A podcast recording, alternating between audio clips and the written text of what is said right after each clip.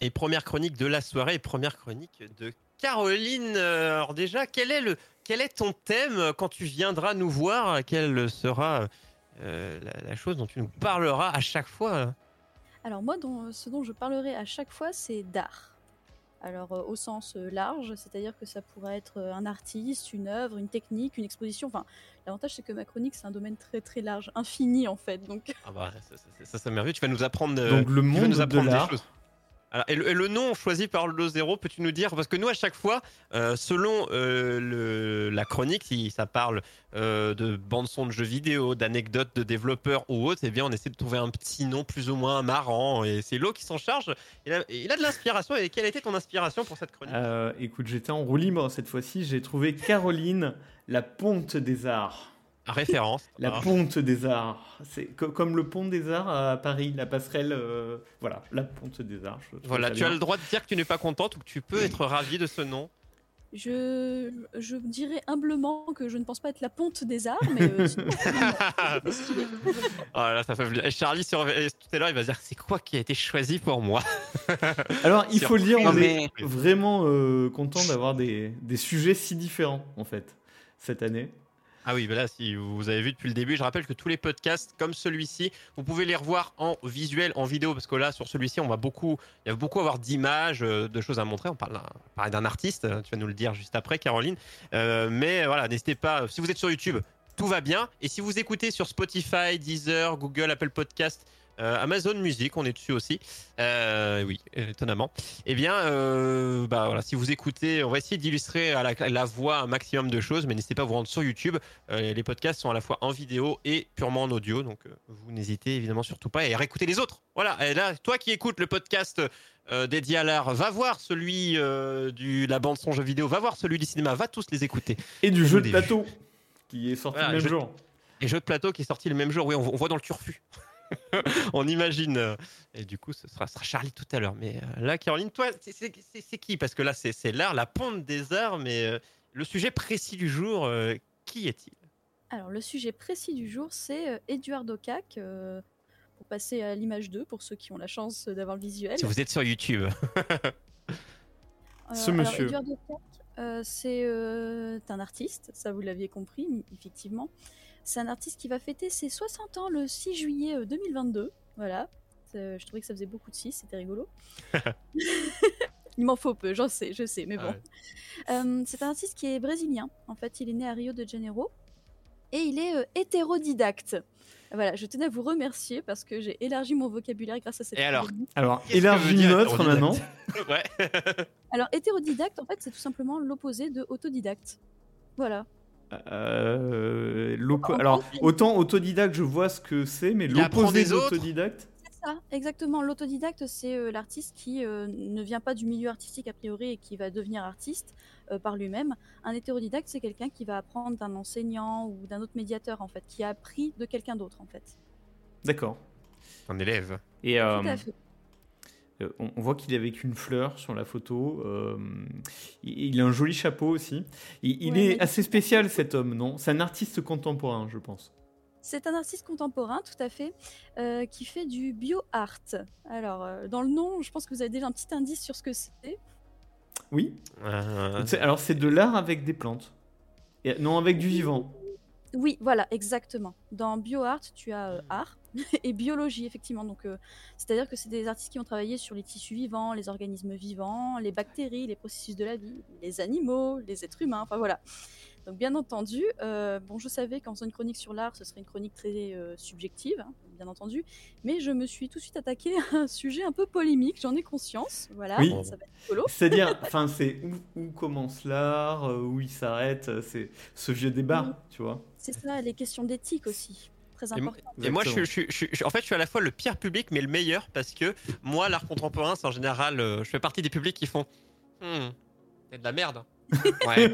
Alors ça, c'est généralement mon attitude quand je vois des œuvres et je vois ça, ça, ça, c'est 3 milliards. Moi, j'adore, j'adore. Euh, et voilà. Ben, son principe à lui là, euh, j'imagine de faire pousser des trucs ou machin, de de voir ce que ça fait et de, de gérer avec ça. Je trouve ça génial.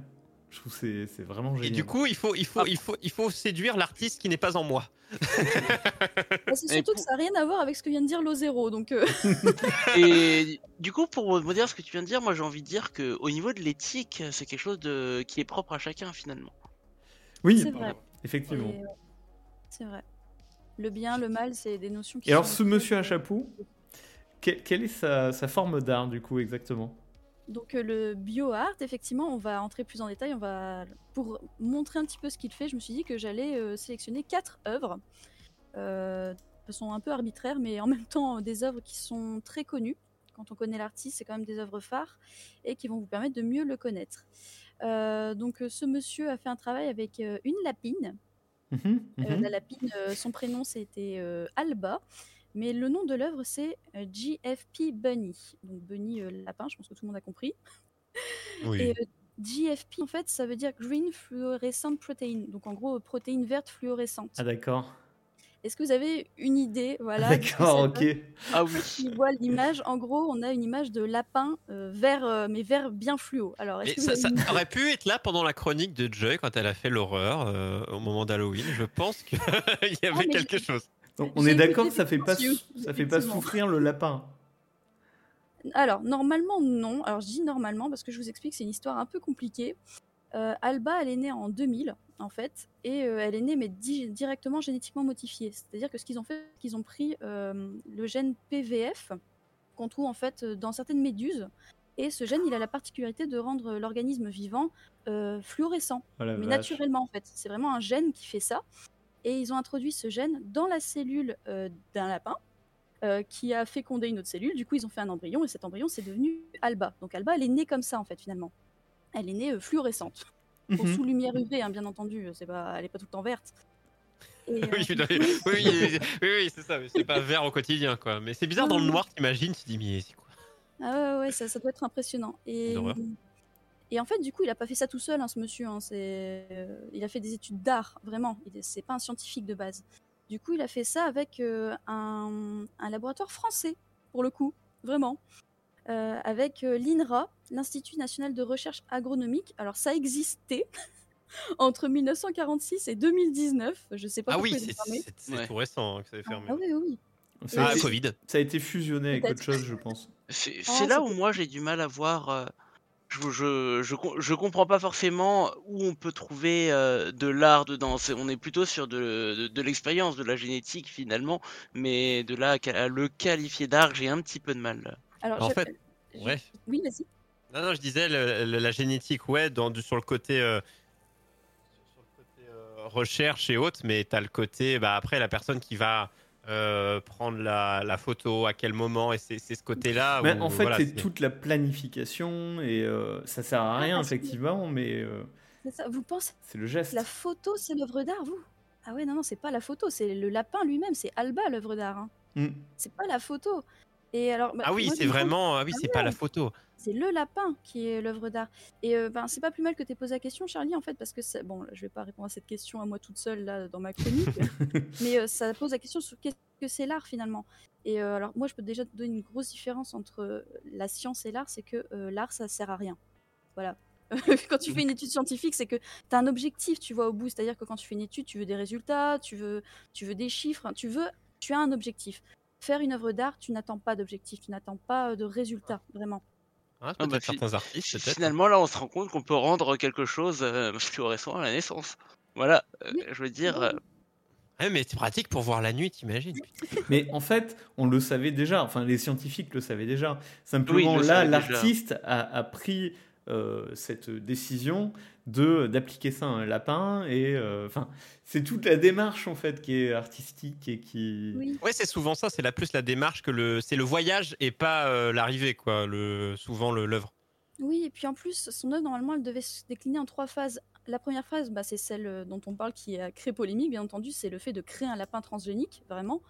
Après, il devait présenter euh, le lapin au public, c'est-à-dire qu'il voulait euh, faire une espèce d'expo, mais comment dire Il voulait en fait que les gens, un nombre réduit de personnes, entrent dans une espèce d'appartement où il y aurait le lapin qui était en mouvement euh, libre, tu vois, qui était libre Ah oui, dans cette espèce d'appart. Et après, la troisième phase, c'était qu'il adopte le lapin. Il voulait en fait euh, questionner euh, la place des animaux de laboratoire en fait. Il voulait que l'animal de laboratoire puisse être un animal de compagnie finalement. Donc voilà, c'est tout un parcours effectivement très intellectuel, vous allez me dire, mais le truc, Ah. c'est pas passé comme prévu. Ah, Parce qu'en que- fait, euh, le laboratoire avec lequel il a travaillé, euh, en fait, n'a pas voulu rendre le lapin. Il a gardé le lapin. D'accord. Ah, Voilà, donc euh, il a, enfin, l'artiste a vu le lapin quand il est né, mais après le, le lapin, en fait, il est né dans le laboratoire et il est resté dans le laboratoire jusqu'à sa mort, en fait, tristement. Parce- oh. Mais du coup, la question que je me posais, c'est finalement avec un lapin vert fluorescent, si jamais il finissait en et que tu devais euh, t'en faire ton repas, Est-ce que tu deviendrais que- toi aussi fluorescent est-ce qu'il y, aurait- y des conséquences pour nous finalement? Ah Un non, caca moi j'allais penser, et si tu le mangeais à la lumière fluorescente, est-ce que ton repas était fluorescent? Mais c'est vrai que, est-ce que toi, tu pisses fluorescent? Après C'est une question. Ah, mais il y a plein de choses. Il y a plein de débats là-dessus. Auquel cas, tu peux écrire ton nom euh, sur la neige avec Dans ta la pisse neige, Oh fluorescent la nuit.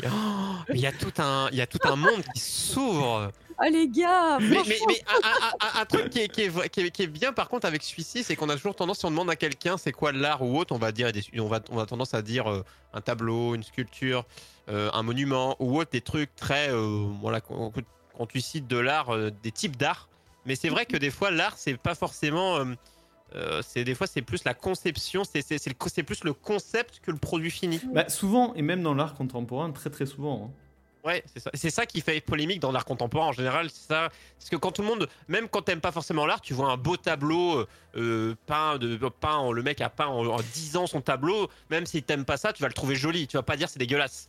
Euh, toute la différence de l'art contemporain, c'est le bah, qui divise quoi. oui. C'est- oui.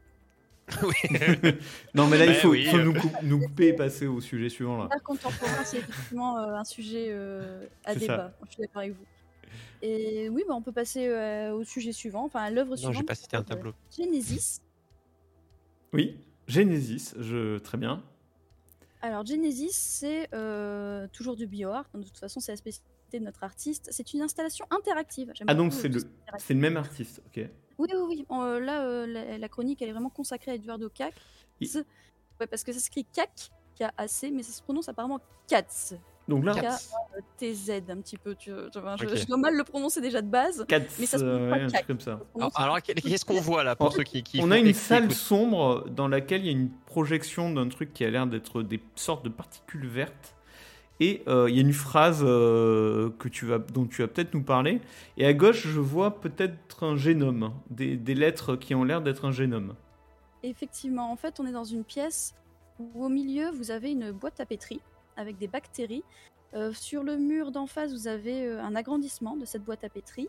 Et sur deux murs euh, qui se font face à face, vous avez une phrase et vous avez, comme tu l'as si bien dit, effectivement, un génome. En fait, là, ce qu'a fait notre cher artiste, c'est qu'il a pris un passage du livre de la Genèse, que je vais vous, que je vais vous lire. C'est dominer tous les poissons de la mer et tous les oiseaux du ciel et toutes les formes de vie sur Terre. Et du coup, il a traduit ça en morse. Après avoir traduit ça en morse, il l'a converti en paire euh, de base ADN. Et c'est ça que vous voyez sur le mur, en fait. C'est cet ADN-là, c'est ce génome-là que vous voyez Donc- écrit donc- sur le mur. C'est une phrase de la Bible traduite en génome, C'est ça, en passant par du morse. exactement. Ça c'est codé ça. Ça c'est ça c'est ça c'est Ouais. codé. C'est officiel, le mec se drogue. Mais Ah bah pire, ça, oui. qu'il a expliqué, hein. Il a expliqué son cursus parce que moi aussi je me suis interrogée. Attention, je vous ai pas fait une chronique en me disant je vais parler de ça, ça a l'air rigolo. Non, non, j'ai fait des recherches.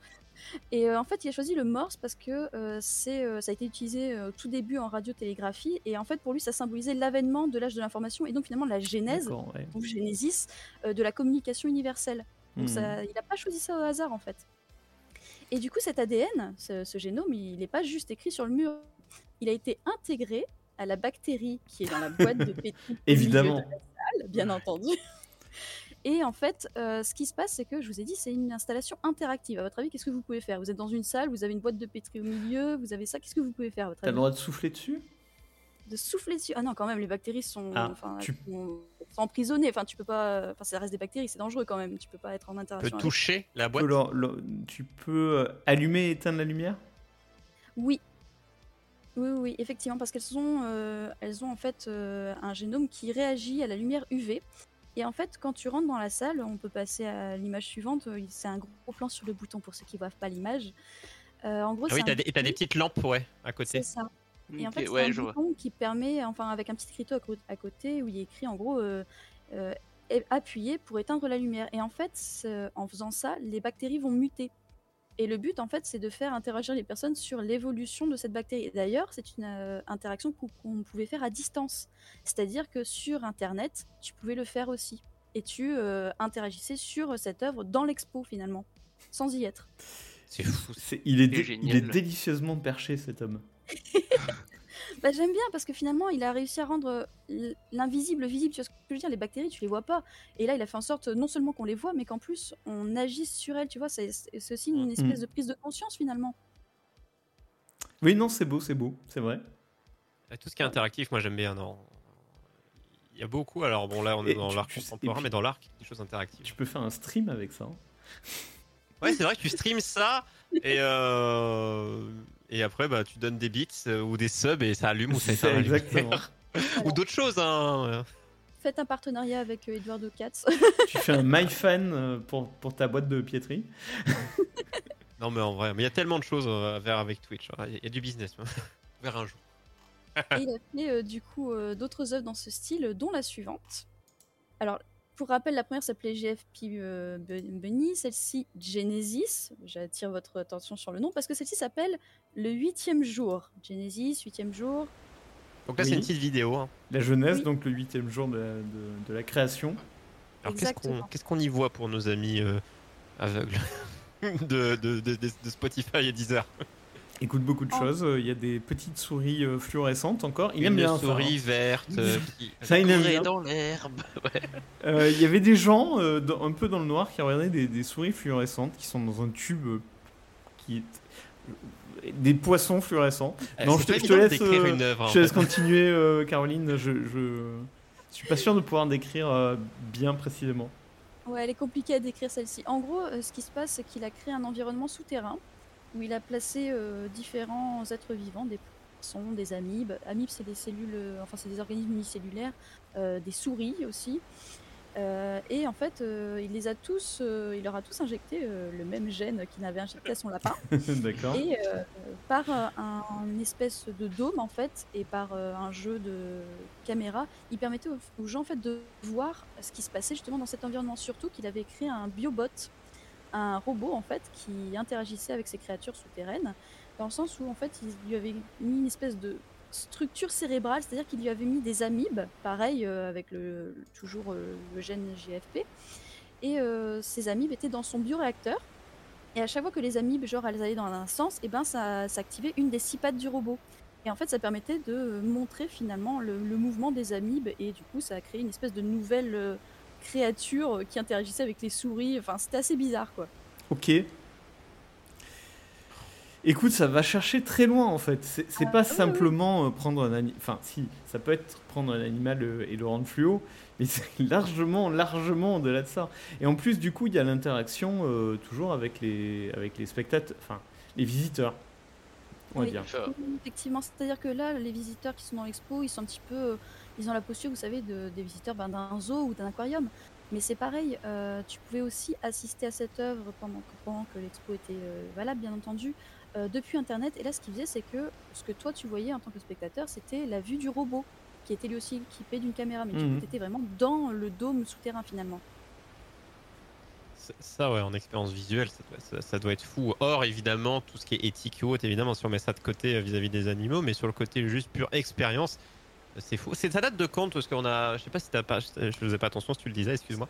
Tu parlais de date, que ce soit pour celle-ci, celle d'avant, savoir si c'est des trucs qui ont 5, 10, 15. euh, euh, en- Quand est-ce qu'il je a fait ça? Surtout, Alors, la euh, vidéo, là, elle a l'air quand même assez datée. Hein. C'est du 4 tiers. Euh, JFP Bunny, je sais que c'est 2000. Euh, ensuite, euh, celle-ci, elle est arrivée après. Elle est arrivée après. Il me semble, si je dis pas de bêtises, que c'était autour de 2006. Et Genesis, c'était encore avant, c'était 2002. D'accord, ok. Qu'on qu'on- à peu qu'on- près dans l'ordre chronologique, les œuvres. Qu'on puisse voir un petit peu euh, parce que c'est euh, au- aujourd'hui après je suppose qu'il y en a plein qui font mais euh, je suppose que tous les problèmes qu'il a eu les défenseurs des animaux enfin tout, tout ce qui a pu tout, tout- tout ce qui peut être lié. Et ben détrompe-toi pas tant que ça, au contraire, même Aujourd'hui, il pourrait pas. hein. Bah, même, bah, Bon, Ah, oui, je suis pas sûr. Ouais, ça dépend de quel pays. hein. Je sais pas. Mais JFP Bunny, euh, qui date de 2000, a été cautionné par le MIT. Ouais, mais eux, s'ils cautionnent pas un peu tout et n'importe quoi. Peut-être. je pourrais pas te dire, mais. Ah, mais je veux dire, par exemple, ce genre de euh, choses, je vois pas ça en France, par exemple. Une expo avec ça en France, euh, officielle dans un musée, je vois pas ça, par exemple, le accepté euh, en mode, ouais, ouais, pas de Oh, problème. ouais. Ils vont avoir pétasse sur la gueule. hein. Ouais, par exemple. C'est ouais. possible. Donc, euh, Parce qu'il est quelle nationalité déjà, si tu peux nous le rappeler euh, Il est brésilien. au Brésil Au Brésil, oui. Tout est possible à Brésil. Ah, oui, tout est possible. Non, mais c'est pas si dur que ça pour les animaux, là, euh, ce qu'on voit là. S'il y a des souris, bon, certes, elles sont un peu fluo, mais. non, mais euh, ils, ils ont leur gène, ils ont le gène injecté ou qui est fait Voilà, voilà, bon, fluorescent. Donc ça, tu vois. euh, euh, Bah déjà, là, moi, plus la vie en captivité éventuellement. Oui, oui, mais bon. perso, moi, quand je vais dans des animaleries, que je vois toujours les lapins, les trucs euh, sous des dômes de verre euh, entassés, déjà, ça me. J'ai Là, envie de- d'éclater des crânes. Alors que, euh, que bon, alors quand t'es jeune, tu fais Oh, des lapins Quand tu passes à côté, que t'as vieilli, tu fais Ah, euh, Ouais. Donc voilà, c'est c'est- c'est plus ce côté-là. Mais c'est vrai que dans plein de choses au niveau de l'art, faut pas mettre son cerveau de côté, mais il faut enlever un peu des fois sa réflexion et juste regarder, quoi. Ouais. Si tu veux profiter après. Tout à fait. En tout cas, chapeau, euh, chapeau à, à l'artiste. Et je propose de passer à la toute euh, dernière œuvre que je vais expliquer, Notre vidéo, ouais. S'appelle le Télescope intérieur, qui date de 2016-2017. En fait, euh, vous allez voir, euh, pour ceux qui ont la chance de voir la vidéo en même temps, la vidéo, j'explique un petit peu, c'est le teaser, en fait, vraiment, euh, d'un d'un film qui explique cette œuvre. Donc, euh, qui le film s'appelle Télescope intérieur, une œuvre spatiale d'Eduardo Katz. Oh, Thomas Pesquet. Ouais. De retour. Ouais. Et ouais, ouais, ouais, ouais. En fait, il a fait cette œuvre en collaboration avec Thomas Pesquet pendant la mission Proxima, qui a eu lieu ben, de, du 17 novembre 2016 au 2 juin 2017 à bord de la Station spatiale internationale. Ah, D'accord. Et donc, c'est une œuvre dans l'espace. Oui. Alors, euh, elle va euh, détonner avec tout ce que vous avez vu jusque-là. il a voulu déjà utiliser des matériaux qui étaient déjà disponibles dans la station spatiale. Donc déjà, il n'y a pas de souris. a priori. Non, D'accord. Effectivement. Est-ce que Thomas Pesquet finit par être fluorescent ou pas C'est ça, est-ce qu'il est vert à la part Eh ben non. Eh ben, je suis déçu. Moi, j'arrête. Moi, perso, moi, j'étais venu pour voir Thomas Pesquet tout vert. fini. Non, il a fait quelque chose de très très simple. En fait, c'est pour ça que j'ai choisi aussi cette œuvre. Je l'ai trouvée euh, surprenante par rapport à tout ce qu'il fait habituellement. Il a choisi déjà un matériau très très simple, du papier. Voilà, il a choisi du papier. D'accord. Et en fait, ce qu'il a fait, c'est qu'il a fait euh, découper euh, à Thomas Pesquet une espèce de M et une espèce de tube. Le tube rentre dans le M en son centre, et du coup, euh, c'est tout un raisonnement poétique sur la forme, sur l'angle que tu abordes avec cette forme. Ce qui fait que c'est une forme, euh, ben, selon l'angle, tu peux voir le mot moi, parce qu'il y a un M, il y a le O du, du tube, il y a le I du tube. euh, qui renvoie selon lui à l'humanité, euh, à la silhouette humaine, à un cordon ombilical, enfin il voit plein de choses dedans. Et euh, il voulait aussi euh, faire une espèce de paradoxe, c'est-à-dire qu'il a utilisé un truc mais vraiment très très simple, du papier, euh, avec une personnalité comme Thomas Pesquet, c'est pas n'importe qui quand même, il peut aller à des endroits où nous on ira probablement jamais. Et dans un espace hyper technologique pour le coup, tu vois ce que je veux dire? Tu fais flotter en fait cette forme, cette espèce de... bah, cet avion papier, hein, si on devait résumer les choses. Vous faites flotter un avion papier dans l'espace, en apesanteur. Voilà, c'est ça son œuvre en fait. C'est- Ça a vraiment rien à voir avec tout le reste. D'accord. C'est conceptuel. Euh, tu peux redire le nom du film pour ceux qui voudraient le regarder? Télescope intérieur, une œuvre spatiale d'Eduardo Katz. Euh, et j'ai découvert, euh, en faisant des recherches, que ça existe en DVD, si ça vous Wallo, ça te ferait l'occasion d'en acheter un support physique. Ouais, ouais, écoute, j'ai rien pour le lire, mais je, je, peux- je pourrais l'acheter. oh là là, aucune. Alors, j'ai- Ça, planté, j'ai planté la vidéo, mais ce qu'on voit euh, à la fin, c'est que il a été présenté à plein de festivals de films, apparemment. Oui. Oui, oui. Et d'ailleurs, euh, j'allais euh, terminer ma chronique là-dessus, mais euh, je vais vous annoncer où est-ce que vous pouvez voir une œuvre d'Eduardo Katz. Ah, Et euh, justement, vous allez pouvoir voir celle-ci. Euh, la prochaine date, c'est du mercredi 24 au dimanche 28 novembre. Donc, il y a un vernissage de 18h à 22h. 2021 pour ceux qui regardent cette chronique dans Milan. Ouais. Ah oui, bah oui.